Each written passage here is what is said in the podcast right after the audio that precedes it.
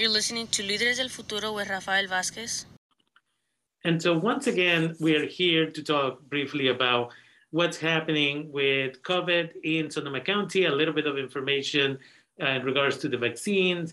Uh, we have Mr. Uh, Marcos Mejia, who's here to talk with us.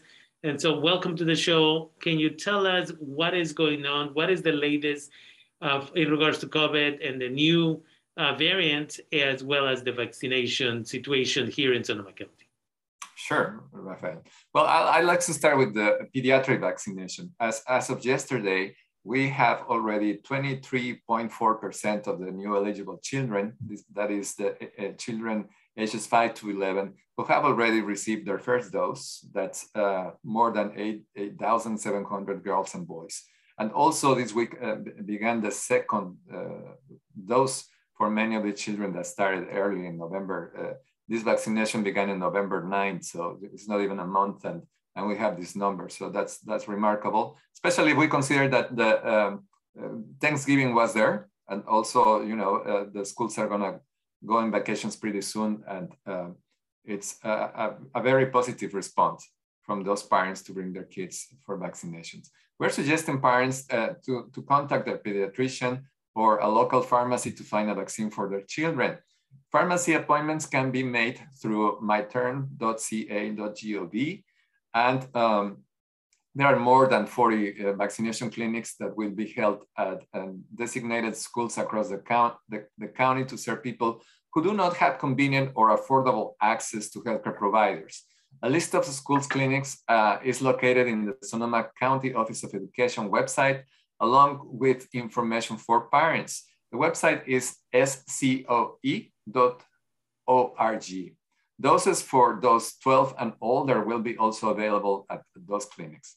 For equity reasons, we are giving the highest priority to schools in areas with high rates of COVID-19, low vaccination rates, and large numbers of students learning English as a second language. Some of the upcoming clinics through the uh, Sonoma County uh, uh, Office of Education include uh, tomorrow, Friday at Healdsburg Elementary School, Roseland Elementary School, and Dunbar School in Glen Ellen. On Saturday uh, the, at Cali Calmecac, the Language Academy in Windsor, and Monroe School in Santa Rosa, and Monday in Sassarini School in Sonoma. Uh, wherever you go, the vaccine will be available at no cost to you or your children.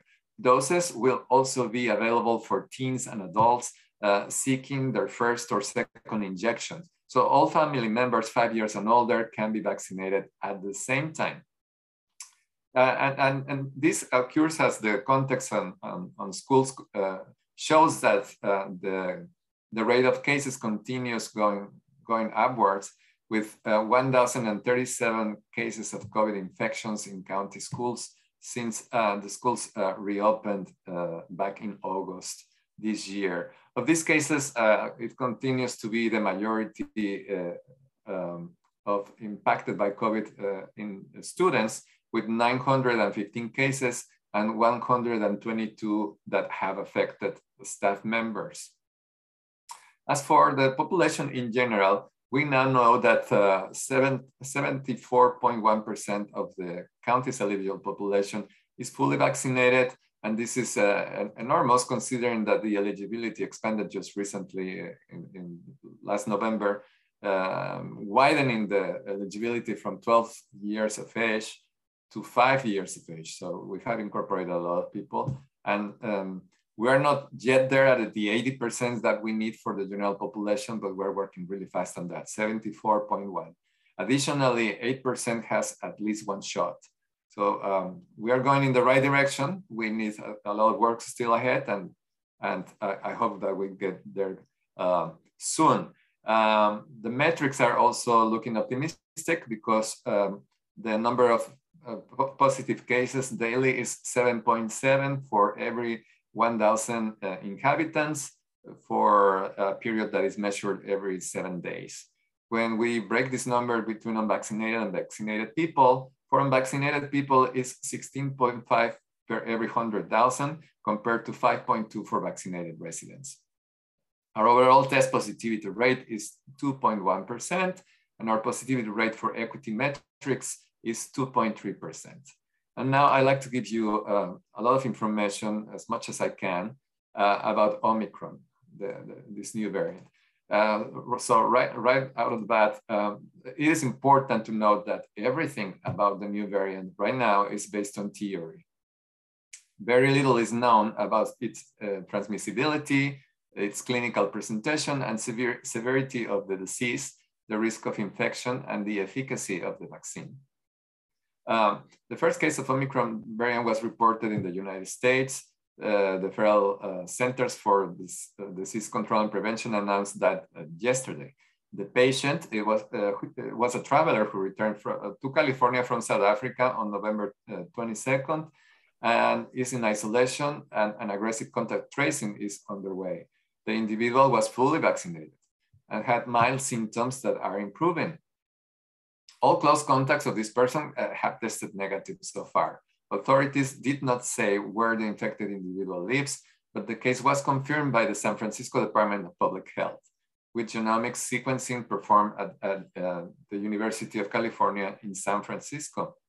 Uh, to date, uh, cases have been identified in um, 20 other countries in four different continents.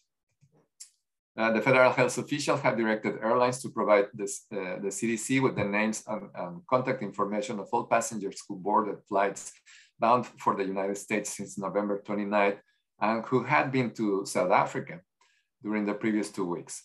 The directive issued yesterday applies to passengers who spent time in Botswana, the kingdoms of Eswatini and Lesotho, Malawi, Mozambique, Namibia, and South Africa in the two weeks prior to their flight back to the United States. And Dr. Fauci, the government uh, leading infectious uh, disease expert, reiterated on Tuesday's press conference, um, uh, along with the CDC director, uh, Dr. Uh, Rochelle Walensky, that it was still too early to really understand just how dangerous uh, this variant could be. It will likely take weeks before scientists studying the new virus can determine more about its properties.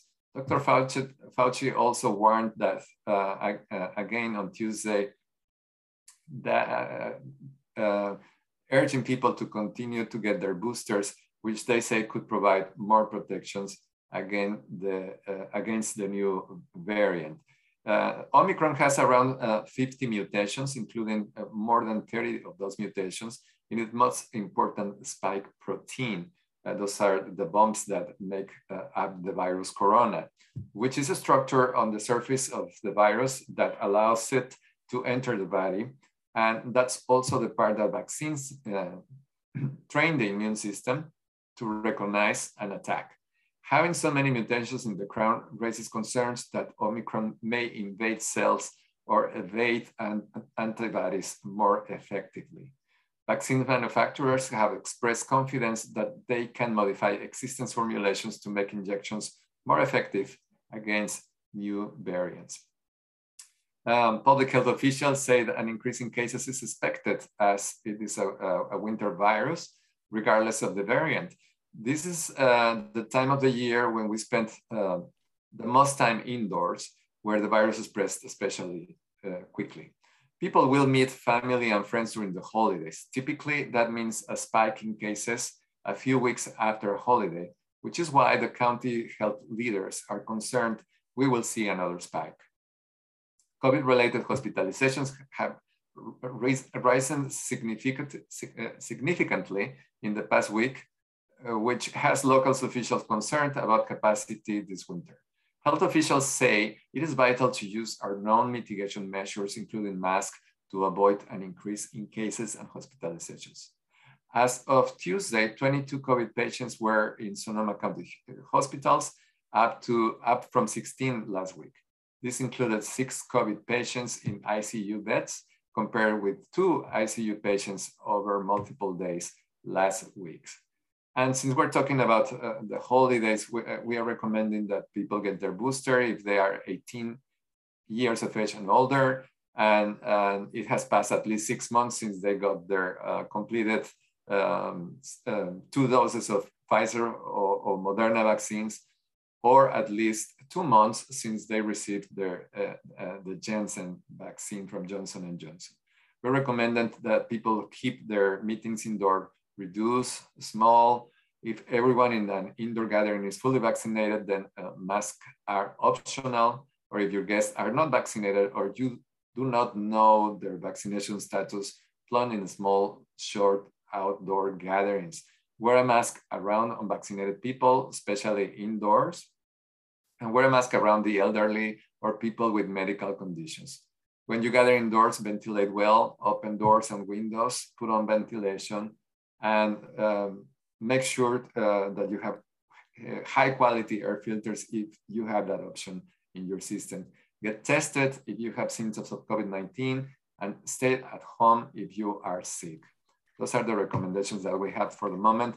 And I will come back uh, to, uh, to your show to give you more updates of Omicron as, we, as, as they are released, as we know, and also to give you more advanced, uh, uh, uh more updates uh, in the progress of um, pediatric vaccination, which is a very important component uh, from the social standpoint because that's going to get us closer to uh, remove masks, hopefully during January.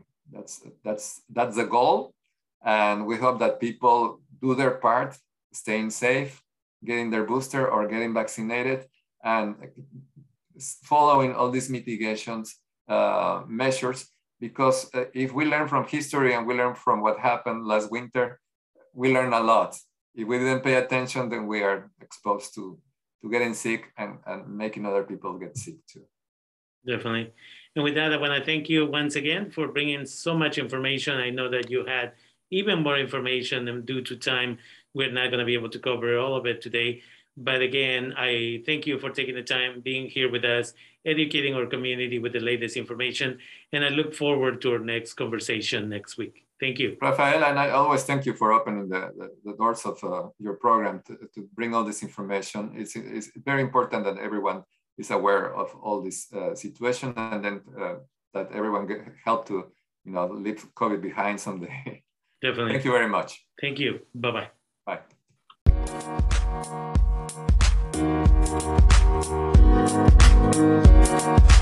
you.